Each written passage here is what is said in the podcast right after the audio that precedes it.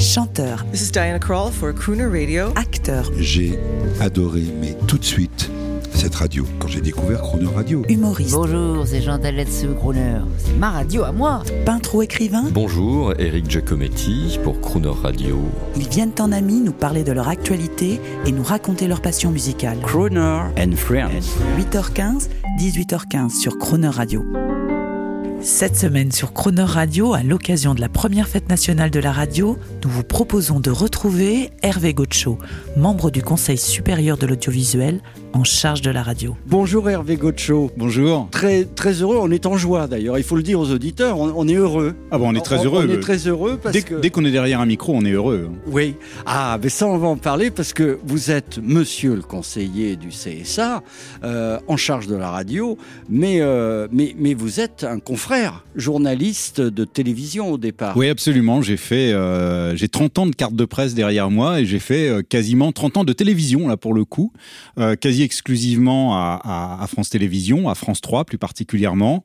Euh, j'ai eu un parcours euh, classique de journaliste. euh, j'ai été grand reporter pendant des années. euh, j'ai dirigé le service économie et social. J'ai été rédacteur en chef. euh, j'ai dirigé euh, des journaux pendant une dizaine d'années. Ben, ça va beaucoup nous servir, ou ça doit beaucoup vous servir plutôt, parce qu'aujourd'hui vous êtes en charge de la radio au CSA, et puis euh, avec quand même euh, la première fête de la radio, c'est vous ça? Alors c'est une idée euh, du, président du CSA, Roch-Olivier Mestre, qui l'année dernière avait lancé cette idée d'une grande fête de la radio. Et c'est vrai que c'était un peu étrange parce qu'il n'existait pas de fête de la radio. On avait une fête du cinéma, il y a une fête de la musique, et il n'y a pas une fête du média préféré des Français. On a quand même plus de 40 millions de personnes qui écoutent la radio tous les jours. La radio nous accompagne euh, dans notre vie, euh, partout, chez nous, euh, dans la voiture, parfois même au travail. Et on, ne célébrait pas cette radio. Et donc, bah, le président du CSA s'est dit que ce serait une bonne idée de euh, rassembler la famille de la radio, qui est composée de plus de 1000 radios, pour célébrer le média avec euh, ses auditeurs. Alors pour Croner Radio, on ne peut que vous saluer, vous dire merci, parce que comme vous le savez, ou peut-être les auditeurs ne le savent pas, mais on s'en fiche, ça fait dix ans qu'on se bat euh, pour l'avènement de la modernisation enfin du média radio, le DAB+, pour lequel vous êtes très attaché et très actif. On va en parler toute cette semaine. Mais avant, pensons à l'auditeur, justement. On s'en fout de la technique. Pensons au programme. Votre première ém- émotion de radio, vo- votre amour de la radio. Mon amour de la radio, il remonte à très très loin. Je pense qu'on a tous un peu une, petite Madeleine de Proust de la radio, une émotion euh, qui euh, nous renvoie à notre enfance. Moi, il y en a plusieurs, mais il y en a une qui me parle immédiatement. Dès que j'entends la voix de Pierre Belmar, je repense à quand j'étais euh, petit et que j'étais euh, dans la cuisine euh, de familiale et avec ma maman qui est décédée aujourd'hui, euh, j'écoutais euh, les histoires extraordinaires de Pierre Belmar et je trouvais ça incroyable. Et même aujourd'hui, quand il m'arrive d'entendre la voix de Pierre Belmar, je, je me replonge, je, je retourne immédiatement dans cette, dans cette cuisine On familiale. écoute un extrait de cette Madeleine de Proust. Il nous arrive parfois de nous demander qui sont-ils Riches, pauvres, heureux, malheureux, gays ou solitaires Et les gens passent comme le courant d'une rivière inconnue, et nous nous restons sur la berge sans en savoir davantage. Pierre Belmar, les histoires extraordinaires. Alors je vais vous dire, cela me touche beaucoup parce que moi c'était dans la cuisine euh, d'un café qui était dans le 5e arrondissement, dans le cœur du quartier latin. Il y avait un brouhaha terrible en haut parce qu'il y avait les clients et en bas une petite cuisine et moi je mangeais avec mon père à midi et on écoutait les histoires de Pierre Belmar et il est parti il y a deux ans comme votre maman et nous sommes tous deux très émus autour euh, de ce son. Puis, ce qu'il faut dire, ce qui est extraordinaire euh, avec Pierre Belmar, c'est que c'est l'exemple type euh, qui montre combien on n'a pas forcément besoin de l'image.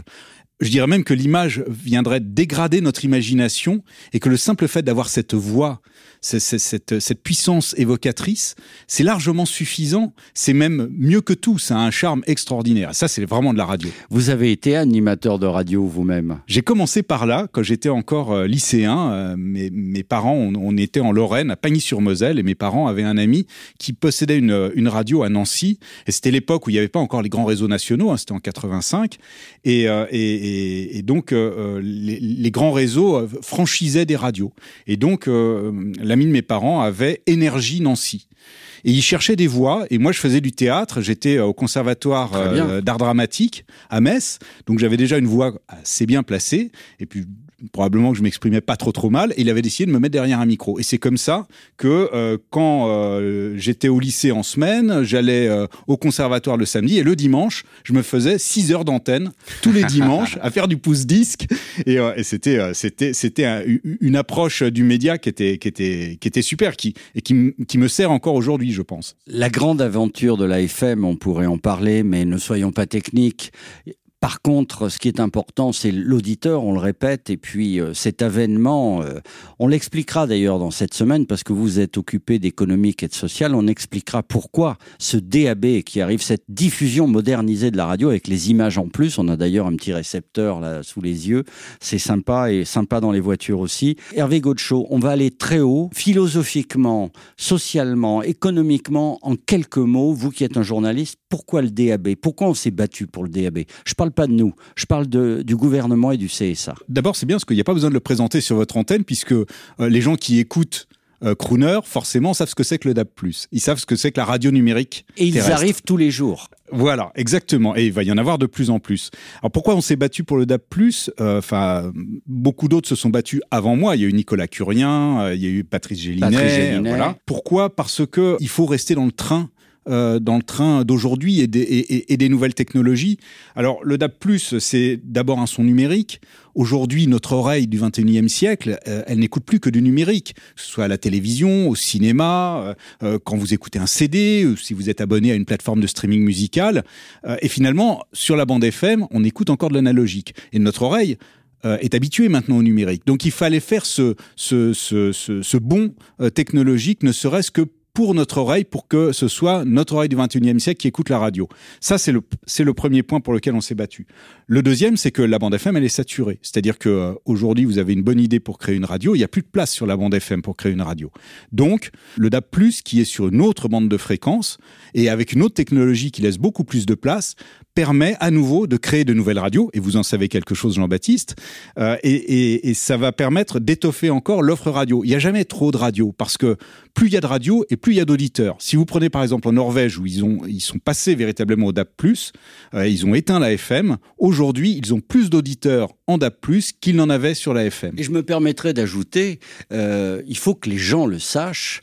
Euh, on pourrait se dire, après tout, c'est la radio de papa, la radio avec l'antenne, vous savez. Mais aujourd'hui, il faut quand même préciser aux gens que pour des éditeurs de programmes, pour des radios telles que la nôtre, pour arroser, si je puis me permettre, 12 millions, par exemple, de Parisiens dans la grande couronne, si on n'avait que les smartphones, les portables, nous, ça nous coûterait une fortune. Techniquement, ça n'est pas possible.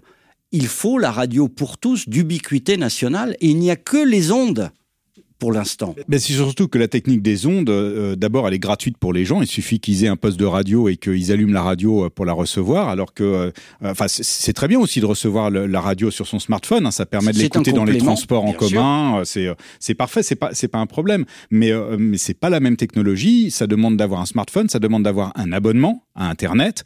Alors que, bah, sur les ondes, il suffit d'allumer la, ra- la, la radio et on, et on la reçoit. Et puis, bah, dès que vous allez sur Internet avec votre smartphone, hein, même si c'est pour écouter la radio, euh, d'un seul coup, vous, vous n'êtes plus anonyme. Euh, vous, vous pouvez être tracé. Alors que euh, sur les ondes, vous allumez la radio, ça reste complètement anonyme et vous préservez votre, votre anonymat. Merci Hervé Gotcho. On va terminer avec, euh, vous allez programmer cette semaine spéciale et vous avez choisi Amy Winehouse, une grande voix.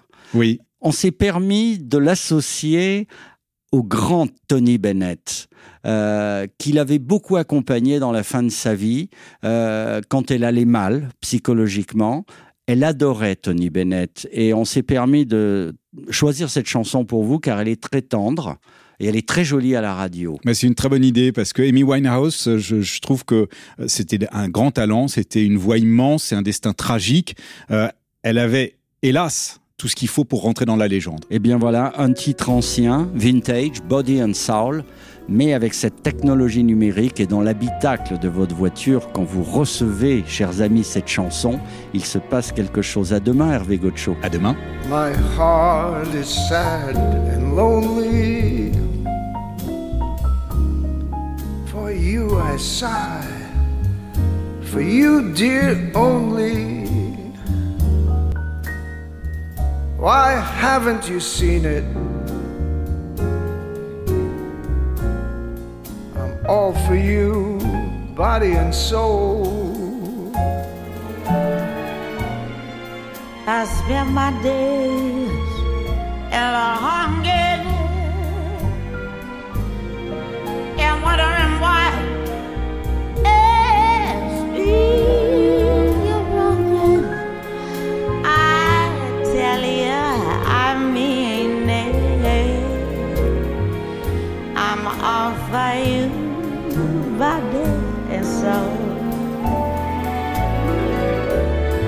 I can't believe it. It's hard to conceive it that you turn away romance. Oh, Are you pretending?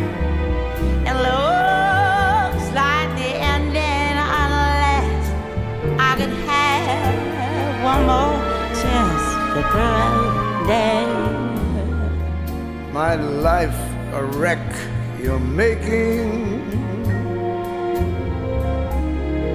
You know I'm yours for just the taking. I gladly surrender myself to you, body and soul.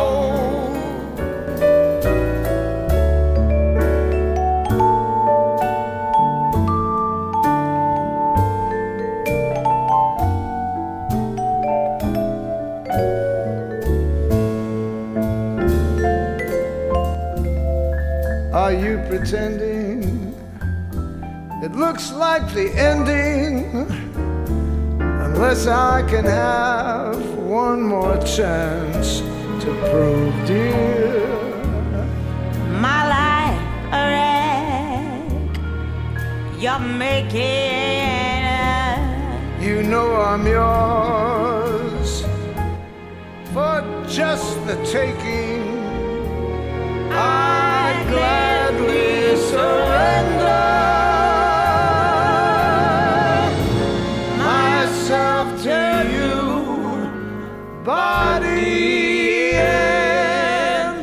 Demain